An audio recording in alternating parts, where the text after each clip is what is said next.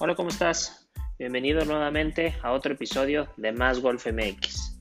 El día de hoy te traigo una plática súper interesante con Oscar Fraustro. Seguramente ya has oído hablar de él, de su trayectoria como profesional de golf y de la temporada que tuvo en el PGA Tour. Durante la entrevista nos cuenta sobre su desarrollo como golfista, su paso por varios tours profesionales alrededor del mundo, su lucha constante por regresar al máximo circuito y también sobre un nuevo proyecto que tiene que ver con ayudar a los juveniles a lograr su sueño de llegar a jugar college golf. Nos explica la diferencia de las divisiones en el golf colegial y del proceso que tienen que seguir los jóvenes actualmente para lograr ese objetivo. Te invito a que te pongas cómodo y a que disfrutes y aprendas de la historia de Oscar.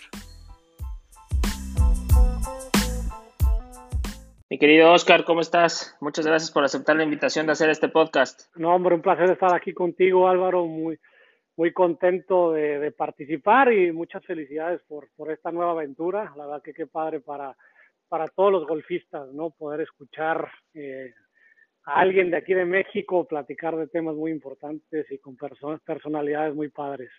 Sí, hoy tenemos un tema muy interesante. Primero, pues conocerte a ti, conocerte, conocer un poquito de tu trayectoria como profesional, pero también vamos a estar hablando mucho de lo que estás haciendo ahorita, que es ayudar a golfistas eh, juveniles eh, cumplir su meta de irse a jugar college golf. Pero me gustaría empezar este, con que nos contaras un poquito de, de tu desarrollo como golfista, cómo llegaste a ser profesional, tu paso por college, eh, tu paso también por el PGA Tour y el Corn Ferry Tour. Cuéntanos un poquito sobre eso. Sí, bueno, el, el, golf, la verdad que ha sido mi vida desde prácticamente eh, los 15 años más o menos, ¿no? Todo comenzó eh, cuando tenía 12 años, no, 13 años, fui a jugar el Nacional Infantil Juvenil a Cuernavaca, el, que, el abierto, que cualquiera se puede inscribir. Yo tenía apenas unos meses jugando golf y junto a dos amigos dijimos, vamos al Nacional, ¿no? Como si fuéramos a ir a ganar. Total, el primer día me, eh, me toca con Christopher Caloy, que era el número uno de la 13-14 en ese entonces. Y, y, yo ahí voy en mi primer torneo. Yo voy y tiro 109 y jugué bastante bien para, para el nivel que tenía. Christopher tiró 73 y me acuerdo que lo vi como, wow, o sea, yo quiero jugar como este cuate, ¿no? Y ahí fue donde me, me, enamoré de la competencia del golf. Eh, me gustó todo el torneo, toda la onda. Y desde ahí me puse a entrenar muy duro, muy duro y, fue algo que hice por, eh, o he estado haciendo por muchísimos años, ¿no? Después de jugar la gira infantil juvenil en México con algo de éxito, tuve la oportunidad de irme a una academia en Estados Unidos a los 17 años, donde terminé la, preparatoria. Y después vino el paso más importante para lo que vino después, que fue el irme a estudiar la carrera a Estados Unidos con una, beca deportiva por el golf. Eh, tuve mucha suerte porque en ese entonces, pues la verdad estaba bastante perdido. Éramos muy poquitos eh, mexicanos estudiando en Estados Unidos por deporte y golfistas, éramos cinco, creo, si mucho, ¿no? Entonces no había la información, no había el conocimiento que tal vez lo hay ahorita. Y estuve prácticamente a una semana de quedarme en México y meterme a estudiar en el TEC de Monterrey en Chihuahua y, y prácticamente decirle adiós al golf. Y por suerte un coach me, me, vio, un coach de una universidad chica, de un community college, un junior college, eh, en, en, un momento, más tarde podremos platicar más a detalle de eso, pero me da la oportunidad de ir a irme a probar. Entonces, una semana desde que empiece la escuela, ¿no? En agosto, entonces me voy con mi mamá a Florida y estoy con él ahí un par de días y me ofrece el 100% de beca para quedarme a estudiar ahí eh, dos años haciendo el tronco común. Obviamente lo tomé yo feliz de la vida y ahí realmente se me abrieron las oportunidades muchísimo, ¿no? Eventualmente me, me transferí a, la Universidad del Sur de Florida, donde terminé la carrera, ya una escuela más grande, División 1, y después de, de, mi, de mi tiempo de amateur me me convertí en profesional en 2006 y es lo que he estado haciendo desde entonces hasta ahorita, eh, como tú sabes, jugando en absolutamente todos los niveles. ¿no? Claro, déjame hacer una pausa ahí y ahorita continuamos por tu paso como, como profesional de golf. Me, me, interesó mucho cómo empezaste hasta los 13 años a jugar golf. La mayoría de los golfistas piensan que todos los profesionales empezaron a jugar desde chiquititos y que fueron campeones desde chiquititos y la verdad es que no siempre pasa eso. Este, obviamente también esto, ahorita vamos a platicar un poquito más del tema, pero como desde los 13 años, o sea, empezando a los 13 años, también pudiste conseguir tu, tu meta de irte a estudiar a Estados Unidos y lo mismo, muchas familias piensan que nada más, este, si empiezas desde chiquito puedes conseguir esos, esos, este, llegar a esos niveles. Entonces, pues ahora sí, cuéntanos un poquito más sobre tu paso en los diferentes tours, gira mexicana, Corn Ferry, este, no sé si Tour de las Américas, PJ Tour Latinoamérica, este, y luego pues también PJ Tour. Sí, bueno, nada más algo que agregar a lo que comentabas muy importante. Yo también, ahorita que estoy platicando con muchas familias, con chavos, eh, eh, me encuentro con esa, esa idea que tienen en la cabeza, que si no empezaron a jugar a los dos años no pueden ser tan buenos como el que sí empezó a los dos años, ¿no? Y, no tiene nada de sentido. Eh, es muy importante hacer muchos deportes de niño, ¿no? Eso te va a facilitar las cosas para lo que sea que hagas y especialmente para el golf, ¿no? Yo hice mucho deporte toda mi vida, jugaba a, bastante buen nivel tenis en ese entonces y fútbol y me ayudó muchísimo al golf, ¿no? Entonces no dejen que la edad en la que empieces a jugar golf sea un, algo que te detenga, ¿no? En, qué tan bueno puede ser. Claro. Em, y, y, bueno, eh, sí, ya en el profesionalismo empecé en 2006. Eh, mm, tuve la, la, la, suerte de que Lorena Ochoa me invitara a practicar con ella en Guadalajara. Eh, ella acababa de, tenía como uno o dos años jugando profesional, estaba empezando a despegar en la LPGA y me invita a practicar igual, igual que cuando me, fui a estudiar a la universidad. No sabía muy bien qué paso seguir eh, como profesional. Y en esa semana que me invita Lorena a practicar, conozco, eh, ya lo conocía, pero lo conozco mejor a Rafael Alarcón, su coach, y veo lo que cómo están entrenando, ¿no? Y digo, si quiero lograr algo en este deporte, tengo que entrenar como ellos. Eh, entonces eh, le pedí a Rafa que me apoyara con los brazos abiertos, me dijo que sí, igual que Lorena, y tuve la, fortuna de entrenar con ellos eh, pues de tiempo completo las primeras partes del 2006, 2007, 2008. estaba, pasaba ahí en Guadalajara tres, cuatro meses, entrenábamos juntos todos los días y eso me ayudó muchísimo a desarrollar mi, mi juego a, a un nivel mucho más alto, ¿no?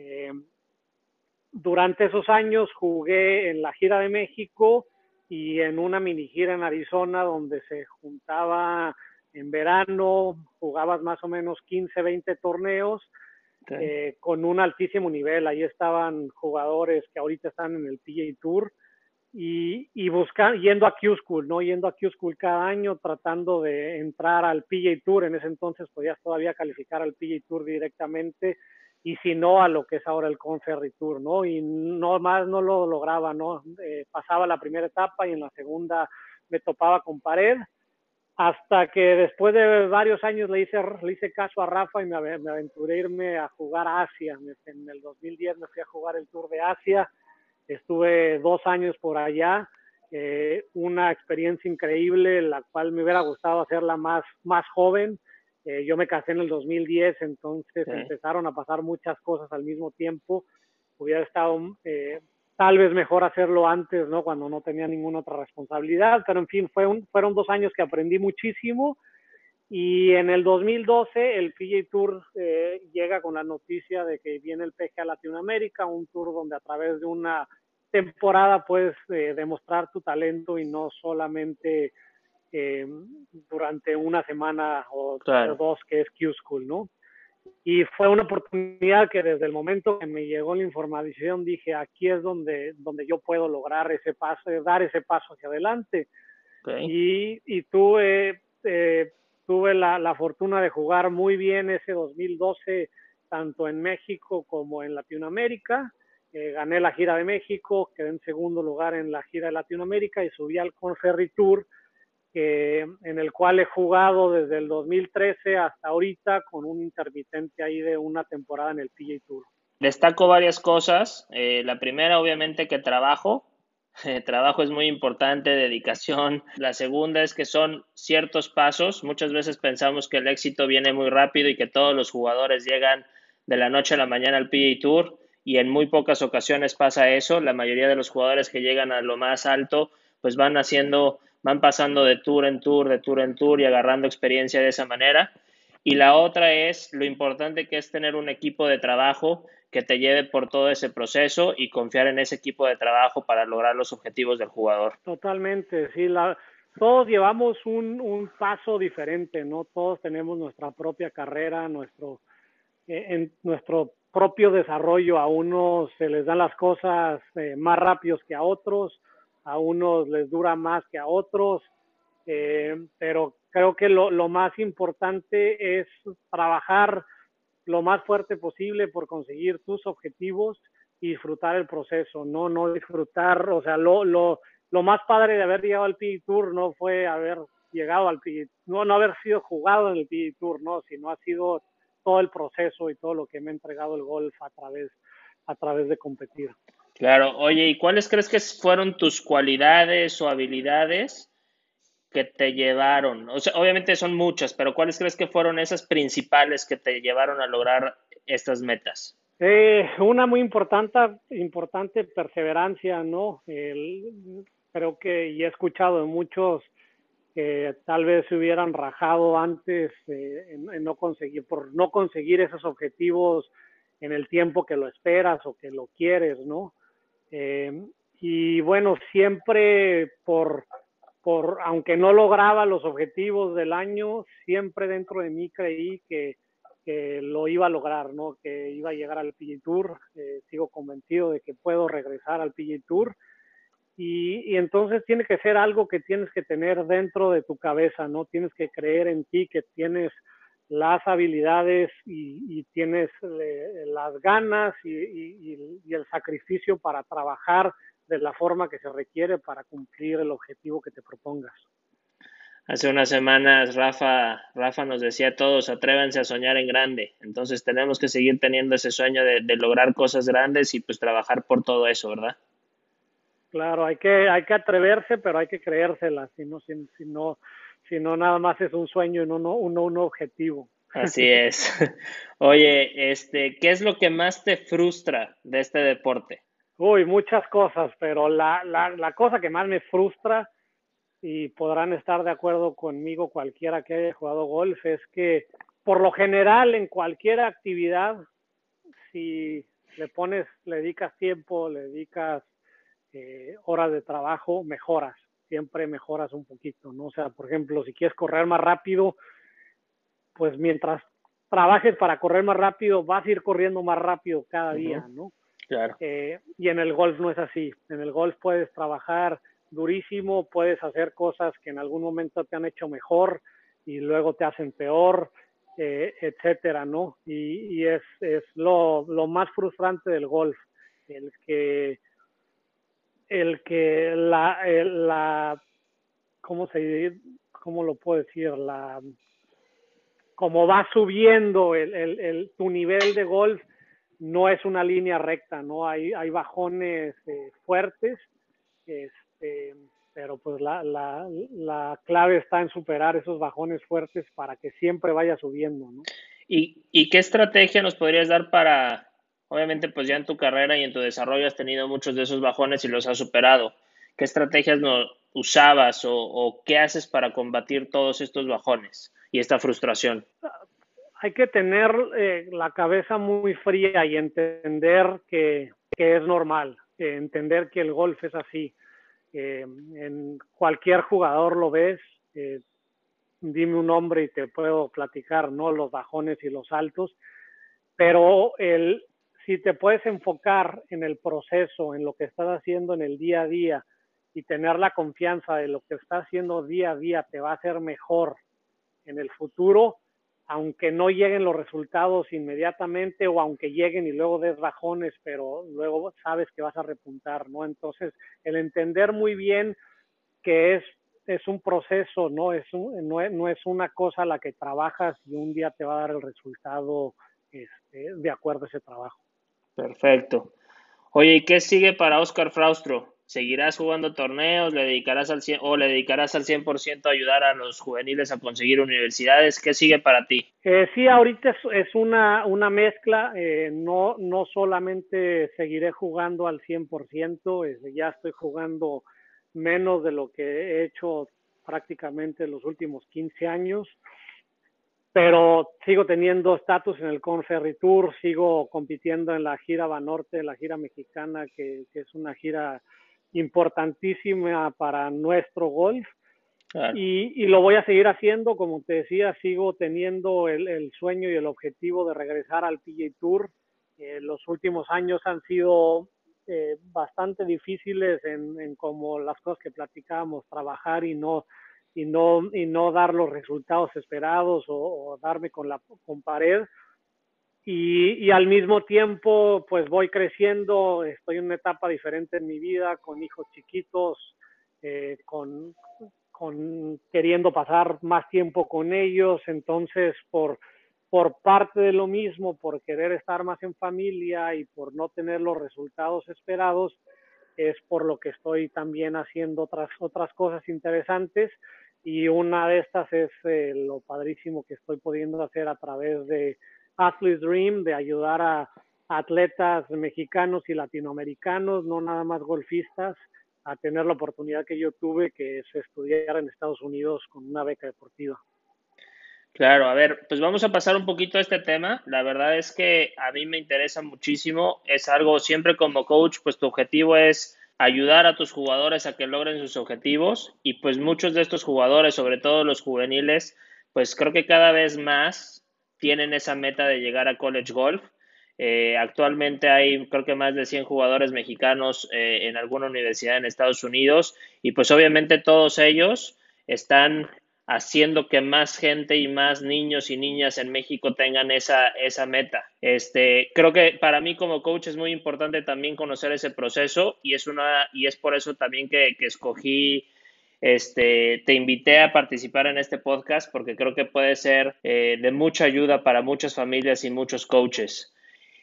Primero que nada, eh, creo que todos nos hacemos la, pregunta de qué es División 1, qué es División 2, qué es División 3, eh, NAIA, eh, Junior College. Eh, explícanos un poquito de eso, porque creo que muy pocos entendemos de qué se trata. Sí, bueno, pues lo, voy a tratar de hacer lo más, lo más simple posible. prácticamente hay tres asociaciones de, de universidades en Estados Unidos la cual cada asociación tiene X número de universidades de ciertas características. La más grande es la NCAA, ¿no? La asociación más grande, la cual tiene más universidades, eh, eh, donde están las universidades que más comúnmente conocemos aquí en México por nombre, ya sea por, por deportes como el como el fútbol colegial, el fútbol americano colegial, el básquetbol, etcétera, ¿no? Dentro de la NCAA hay tres divisiones, está la División 1, División 2 y División 3. Eh, la diferencia entre las divisiones es prácticamente el dinero que les entra a los, a, los este, al deporte de cada universidad. ¿no? No por eso no significa que una División 1 es mejor escuela académicamente eh, o deportivamente que una División 2 o una División 3 eso, eso creo que luego me encuentro con mucha gente pensando que una División 2, por el simplemente hecho de tener el título División 2, ya es peor escuela. Y, no lo es, ¿no? Eh, la, la, División 3, por ejemplo, es donde caen, donde no hay becas deportivas. Entonces, por eso está en División 3, donde es más difícil tener deportistas de alto rendimiento porque pues normalmente necesitan o están buscando algún o pueden conseguir algún tipo de ayuda, ¿no? Pero hay muchas escuelas públicas, hay muchas, eh, muchas escuelas privadas, perdón, en División 3 eh, y, muy buenas escuelas académicamente. Okay. Y luego eh, hay una no, no competencia, pero otra asociación, la cual tiene sus propias universidades, es la NAIA, eh, la cual también solo tiene una división donde hay ciertas universidades y tienen su, su cierta este, circuito de torneos, etcétera. Y luego está la NJCAA, el que los Junior College o los Community College, los cuales les platicaba que yo, eh, yo hice, ¿no? Yo fui ahí, eh, ahí empecé mi carrera colegial. Eh, son escuelas regionales o locales más bien, donde puedes hacer el tronco común para prácticamente cualquier eh, carrera que, escojas, ¿no? Son escuelas donde normalmente los costos son muchísimo más accesibles, sirven mucho para ayudar al local y, muchas de esas escuelas tienen, eh, em, este, eh, ¿cómo se llama? Deportes muy fuertes. Por ejemplo, mi universidad la, el Junior College al que fui realmente era mejor ese equipo que el de la División 1 de South Florida en ese momento. Había un cuate de Finlandia, por ejemplo, buenísimo, que nunca le pude ganar en los dos, años que estuve ahí. Este, de esa universidad, de ese Junior College, han llegado, hasta el momento que yo estaba ahí, habían llegado 10 al PJ Tour, creo que yo fui el onceavo. El más conocido es Paul Eisinger, por ejemplo, él estudió ahí. Y, esas universidades son una gran opción para eh, deportistas internacionales y deportistas internacionales cuando tal vez tu inglés no es tan bueno o académicamente tienes problemas, porque los requerimientos para entrar eh, son más bajos y, y, te da tiempo para adaptarte a la cultura americana, al sistema educativo americano, al idioma, etcétera, y después transferirte en un año o dos años a una universidad más grande, donde te puedes graduar, donde de ahí va a venir tu diploma eh, académico y donde puedes continuar tu, desarrollando tu carrera deportiva, ¿no? Esto es bien importante de saber porque realmente hay muchísimos programas de golf en Estados Unidos y realmente podría haber un programa para todos los mexicanos que quisieran irse. O sea, hay programas para todos los niveles y, niveles de estudios y niveles deportivos, eh, hay de todo. Exacto, sí, es, esa es una de las cosas, ¿no? Muchas veces, pues las escuelas que conocemos, Stanford y University of Texas o cosas así, eh, y, son como que las únicas que tal vez los chavos tienen en mente o ven o sus papás, ¿no? Y hay opciones para todos, ¿no? Lo que sí hay que tener muy, muy claro y ser, eh, tener los pies en la tierra con, las, con, el nivel en el que estás para ver qué nivel de universidad es tu mejor opción. Eh, una recomendación de acuerdo a eso, muy personal, eh, sería que si te estás yendo a estudiar por, porque vas a jugar golf allá, ¿no? la, aunque no sea tu objetivo jugar profesional, aunque sea lo que tú quieras, ¿no? Pero es parte esencial de tu proceso de universidad. Entonces, si te vas a una universidad donde no vas a jugar torneos, donde no vas a ser parte del equipo competitivo, normalmente la acabas sufriendo. Entonces, conviene irte a una universidad donde vas a saber que tienes el nivel para jugar, tal vez muy buena, pero tal vez donde a lo mejor no juegas ningún torneo. Y eso le ha pasado a mucha gente, le pasaron a muchos amigos míos que se fueron a universidades muy buenas, llegaron con el mismo nivel que yo a la universidad, pero ellos jugaron dos torneos en cuatro años y yo jugué absolutamente todos y salí, salí un, un paso enfrente, ¿no?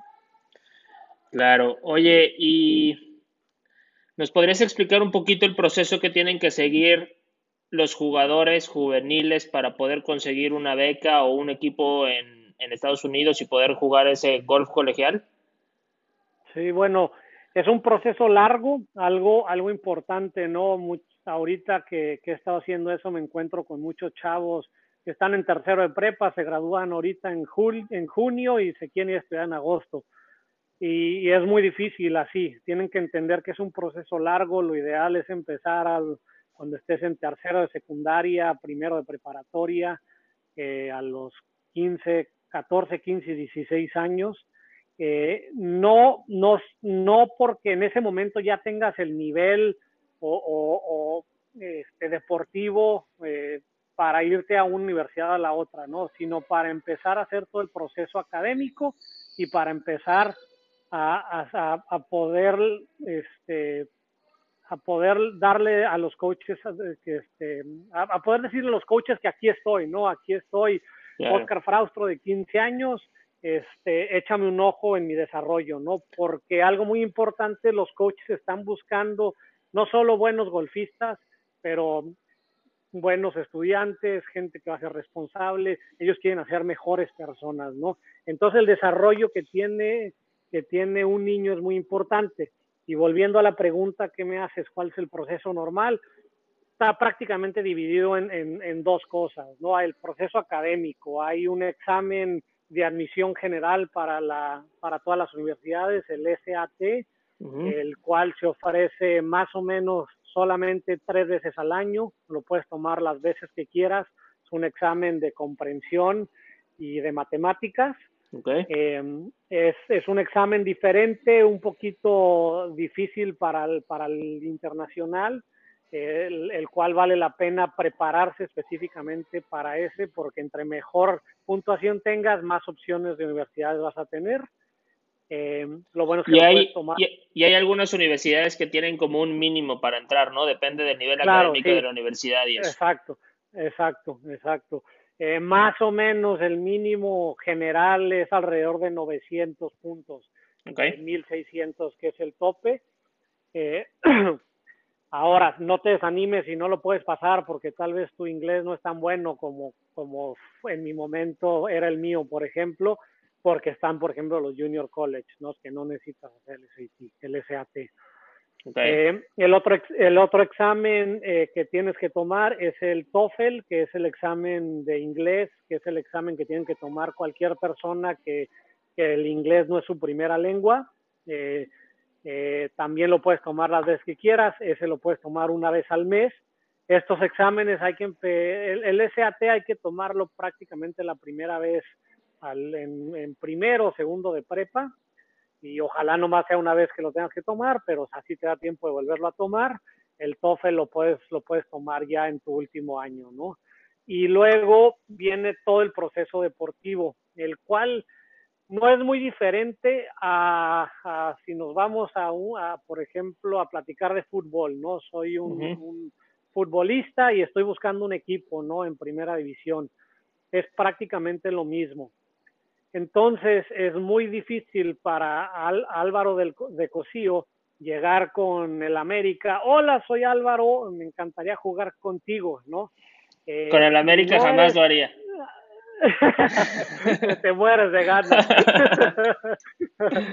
pero, pero bueno, si, si, no eres, si no eres un crack, si no eres de los mejores, eh, no de tu país, del mundo, donde ya te está siguiendo el América desde chavo, no te van a voltear a ver, eh, ¿no? Pero si llega una gente eh, que ya le tienen confianza a ellos, que ya han trabajado con ellos, que ya les ha dado jugadores de las con las cualidades que buscan, entonces es más fácil que Álvaro consiga entrar a la América a través de un agente y para eso es lo que estamos, este, yo personalmente y, toda la empresa de Atlas Dream, ¿no? Nosotros hacemos una promoción de cada atleta de, acuerdo a su nivel y a sus prioridades, este, para tratar de colocarlo en la universidad ideal, ¿no? Para cada quien. Y ese, pues es un trabajo, es un trabajo difícil, pero pero por suerte Atlas ya tiene una, una red de contactos en Estados Unidos muy importante, un reconocimiento dentro de las universidades, por la cual eh, es que tenemos eh, una efectividad del más del 95% con nuestros, estudiantes, ¿no? Ok, este, más o menos, bueno, aquí iba a comentar otra cosa lo importante y muchas veces los jugadores están, están esperando a que los coaches se acerquen a ellos, pero pasa muy pocas veces en el año que se acerquen, se van a acercar con las estrellas y con los mejores de ese momento. Entonces, nosotros como jugadores necesitamos hacer acercarnos a las universidades o en este caso acercarnos a gente especializada que nos pueda acercar a las universidades, porque no se van a acercar a nosotros. Nosotros tenemos que hacer esa chamba. Mira, si eres buenísimo, si eres el mejor, obviamente te van a ver y te van a buscar y te van, vas a tener este, eh, opciones. Pero tal vez si eres el número dos, si eres tal vez igual de bueno, pero por alguna razón no jugaste así de bien en ese torneo internacional en el, en el que estaban los coaches viendo, eh, no, no te van a pelar, ¿no? Entonces lo mejor es buscar a unos profesionales como nosotros que te ayuden para que tú te enfoques en tu escuela, en jugar golf y ya cuando vayas a jugar un torneo de este calibre, ya los coaches sepan, Álvaro va a jugar aquí, ya sé que Álvaro ha ido, ha tenido este proceso el último año, ve cómo ha mejorado, ya lo conozco perfectamente, déjame lo voy a ver en persona. O te puedo seguir por internet, mira cómo le fue esta semana, mire cómo le fue la que sigue. Y otra cosa muy importante es que los coaches eh, le tienen mucho duda o desconfianza a los resultados fuera de Estados Unidos que no son torneos internacionales.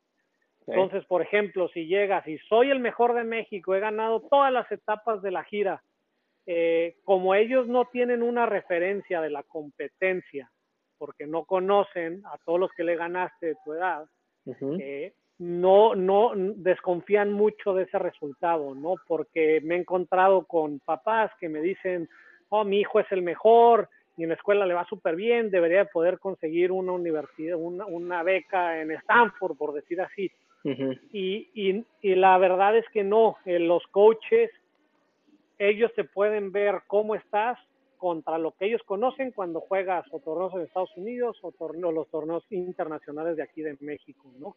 Entonces, y para eso es lo que también nosotros ayudamos a crear, a darle valor a cuando ganas tu gira local de la zona norte, etcétera, a darle valor a eso, ¿no?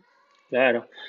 Oye, pues ya vimos que ah, obviamente hay diferentes divisiones, diferentes niveles en los programas de golf, hay para todos, pero más o menos qué nivel debería de tener un jugador para poder estar jugando jugar de golf colegial en Estados Unidos. ¿Tú qué crees? ¿Se pudiera saber o está muy difícil la pregunta?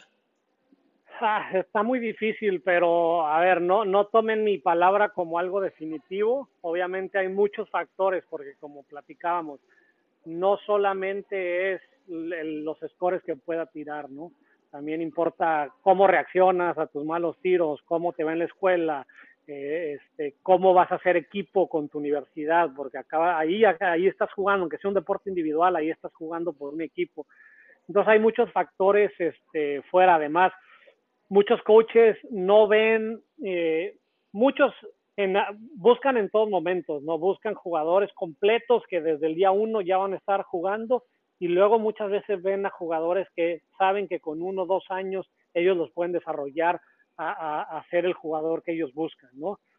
Entonces, más o menos en hombres, tienes que estar por lo menos con promedio abajo de 76, vamos a decir 75. Eh, Y estoy hablando más o menos de torneo, ¿no? Eh, para conseguir una, una beca importante. Ahora, como comentamos, hay, hay muchos niveles y, este, y hay muchos factores que a lo mejor alguien que, que ahorita no está en esos scores eh, tiene otros factores importantes a los cuales a, a, algún coach le puede interesar. Y para las mujeres ese es un poquito más alto, ¿no? Si una mujer está tirando abajo de 75, prácticamente se va a poder ir a cualquier lado. Eh, si está abajo de 78, 79, debe poder conseguir una buena, una buena oportunidad. Claro, y algo para todos los que nos escuchan, y muy importante, es que si a los 13, 14 años no tienen ese promedio, que no se preocupen, que empiecen a llevar sus resultados, porque los coaches también se fijan mucho en cómo van mejorando, y si un jugador va mejorando, quiere decir que está trabajando, que es dedicado, que está haciendo las cosas correctamente, y eso habla muy bien del jugador. Entonces, este, yo tengo muchos jugadores que me dicen, oye Álvaro, es que no tengo un buen promedio de score. No importa, vamos haciendo tu currículum o tu archivo donde vayas poniendo esos scores porque estoy seguro que después van a mejorar y los coaches pueden ver, oye, mira dónde estaba aquí hace dos años y mira qué promedio tiene ahorita. Entonces, eso ayuda muchísimo en el proceso de con los coaches. Sí, no, eso es importantísimo. Una, de las cosas que, como me contabas, ¿qué puede hacer el, chavo para, para prepararse? Es empezar a documentar todo su desarrollo, tanto los resultados eh, como grabarse videos, etcétera, y irlo documentando. Eh, mejor organizado en una hoja de Excel, ir poniendo ahí sus resultados uno tras otro, todo eso va a ser importantísimo a la hora de, de venderle eh, o promocionarlo con una universidad, con un coach, ¿no? Claro, hay que recordar que estamos vendiendo nuestro juego y nuestro nivel y nuestra persona y que la competencia son miles de jugadores a nivel, del, a nivel mundial. Sí, por ejemplo, cuando, platicábamos de cómo empecé a jugar golf, que mi primera ronda ahí en el Nacional fue de 109, pero en un año y medio califiqué al Interzonas y en el Interzonas tiré 70, o sea, mejoré casi 40 golpes. Entonces, si, si no le hubiera dado importancia ese 109, nadie hubiera sabido qué tanto mejoré, ¿no? Entonces, hay que, bueno, tú lo sabes, tu coach lo sabe, pero hay que documentarlo para tener prueba y todas esas cosas van a ser buenas herramientas a la hora de, intentar eh, eh, conseguir una beca y estudiar en Estados Unidos. Perfecto. Oye, ¿qué consejo le podrías dar a los padres de familia que tienen niños y niñas con, con ganas de irse a estudiar a Estados Unidos? Eh, bueno, pues una que, que, se, que se ayuden de profesionales lo antes posible, nunca es eh, temprano para hacer la primera llamada y orientarse y saber los tiempos de las cosas que van a tener, que van a tener que hacer. Este, y nosotros ah, y yo personalmente estamos para, para ayudarles con eso y la, la, lo que ya comentamos, ¿no? A documentar absolutamente todo, eso va a ser muy importante. Eh, pero pues hay que buscar, hay que buscar ahí, eh, apoyo, ¿no? Y, y, no y no por buscarme la primera vez significa que ya tienen que contratar el servicio ni nada, ¿no? Estoy, estoy con todas las ganas de apoyar y, y bueno, ojalá, ojalá que, que, podamos cambiarle la vida para bien eh, eh o darle mejores oportunidades a muchos chavos mexicanos eh, a través de esto. Claro. Oye, también nos escuchan siempre muchos coaches. Este, ¿qué consejo le darías a ellos que, o a nosotros que tenemos jugadores que quieren con metas de irse a jugar golf colegial? Eh, un poquito lo mismo, ¿no? Eh, que, que, le, que, le, que platiquen con sus papás, que busquen esa, esa ayuda para, para estar todos en, en, el mismo, en el mismo canal de lo que es lo que van a tener que hacer eh, muy importante para los coaches recomendarles eh, si en algún momento eh, el, el, tema económico para jugar torneos es, es, este, es algo que, que, influya en el calendario que escoja un chavo, sobre todo de 16, 17 años, que se enfoquen en jugar los torneos internacionales o, o en México o algo en Estados Unidos si su objetivo es llegar a Estados Unidos, ¿no? Tal vez va a ser más importante jugar algún torneo de esos donde los coches los, los puedan validar sus resultados más a jugar eh, torneos locales o algo así, ¿no? No estoy diciendo que no jueguen los, los torneos locales, simplemente eh, darle la importancia que se requiere a esos torneos grandes. Exacto, la, la calendarización de torneos se vuelve muy importante, sobre todo cuando llegamos a estos puntos eh, ahorita en México los torneos nacionales están dando muy buenos eh, premios y estrellas para la AJGA y entonces los torneos nacionales se vuelven muy importantes en el proceso del jugador. Este, y obviamente si logran tener esas estrellas y poder ir a jugar torneos de la AJGA, pues, pues es un paso, paso grande quedar en este, en este proceso. Claro. Oye. Y, y, una, y una cosa tan, perdón, y una cosa tanto para los coches como para los papás, bien importante involucrar en todo, en todo este proceso al, al chavo, ¿no? O a la chava, al niño, a la niña, que no, no hacerles todo ellos porque tienen que, lo tienen que querer ellos al final del día o si no, no va a funcionar. Y además recordar que cuando, si logran irse, van a estar solos, ya no van a estar los papás en las noches que, que los van a cuidar y que les van a hacer todos, es una experiencia donde realmente estás tú solo en dormitorios, tienes que empezar a hacer, eh, lavar tu ropa, hacerte de comer, eres muy independiente, entonces pues mejor que empiecen desde chiquitos a ser independientes y hacer sus cosas. De acuerdo, muy de acuerdo. Algo que, que a lo mejor no tocamos el punto, pero que también es importante, es que, que los jugadores empiecen a pensar las zonas de Estados Unidos donde les gustaría y que empiecen a buscar universidades, ¿no crees? Eh, Sí, sí, no, eh, pero tiene que ser una búsqueda eh, con los pies en la tierra. Okay. Eh, porque, si me explico, entendiendo bien tu nivel, entendiendo muy bien, o sea, siendo honesto con el nivel actual, con el nivel que tal vez puedas lograr a tener para cuando llegue ese momento, y también el, el, orientarse un poquito con, pues, con los costos de vida, de escuela, etcétera, etcétera y lo que pueda cada familia eh, eh, pues, tener, ¿no? Porque, eh, por ejemplo, una, una beca del 80% en una escuela que cuesta, vamos a decir un número, 100 mil dólares el año, pues a lo mejor suena muy bonito el 80%, pero siguen siendo 20 mil dólares que a lo mejor una familia no los puede pagar, ¿no? Entonces, por eso hay que hacer este tipo de cosas con alguien que los pueda orientar como con nosotros. Perfecto. Oye, dos preguntas para terminar. ¿Qué libro, qué video o qué documental, no tienen que ser las tres, le recomiendas a todos los que nos escuchan? Y no tiene que ser de golf, si es de golf perfecto, pero puede ser de lo que tú quieras. Eh, pues mira, puede ser una un método, un método de actividad física que, me, me, he estado involucrando mucho desde enero y la verdad que estoy feliz y creo que es algo buenísimo no solo para los golfistas, sino para, para la salud de cualquier persona. Eh, se llama Functional Training.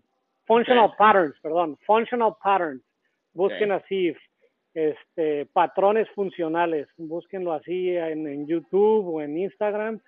Eh, es, un, es un método físico para, para aprender o, para enseñarle a tu cuerpo a moverse eh, correctamente eh, en nuestras actividades normales o para lo que fuimos el ser humano creados, que es caminar, correr, aventar, saltar. Y, y la verdad que este, he, visto resultados muy buenos personalmente y se me hace algo importante que, que le echen un ojo ahí. Sí, buenísimo. Y por último, esta pregunta se la hago a todos. Eh, si pudieras poner una frase en un anuncio espectacular donde todo el mundo lo va a ver, ¿qué frase le dirías al mundo? Eh,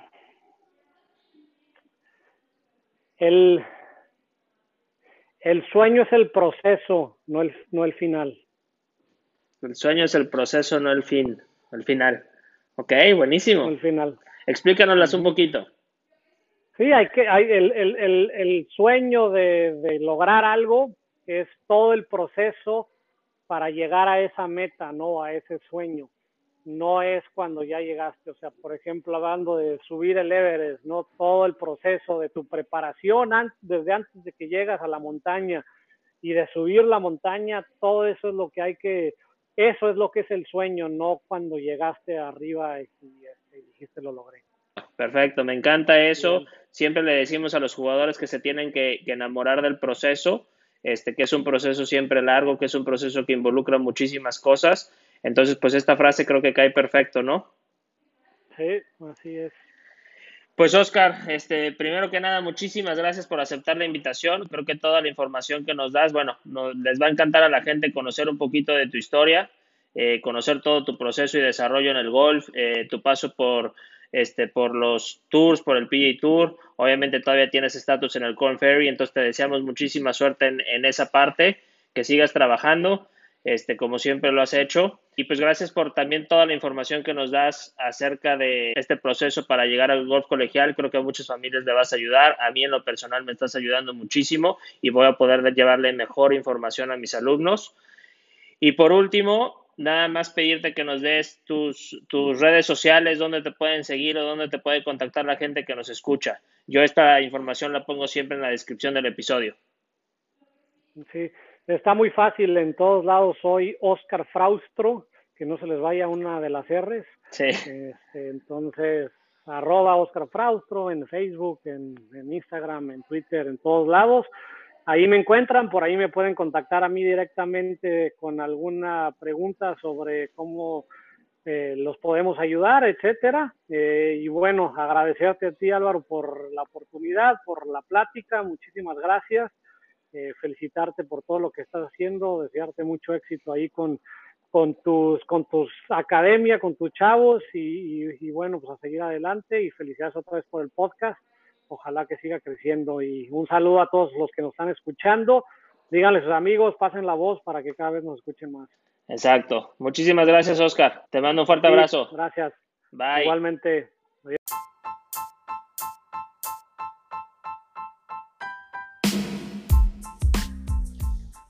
Muchísimas gracias a todos por escuchar este episodio. Les recuerdo que nos pueden seguir en nuestra cuenta de Instagram que lleva el nombre de Más Golf MX. Estamos subiendo noticias, información, swings de profesionales y ejercicios para mejorar tu swing. Si te gustó el podcast, te pido que comiences a seguirlo para que puedas recibir notificaciones sobre nuevos episodios y te agradecería infinitamente que lo compartas para que poco a poco le llegue a más golfistas. Te mando un fuerte abrazo, nos escuchamos la próxima semana.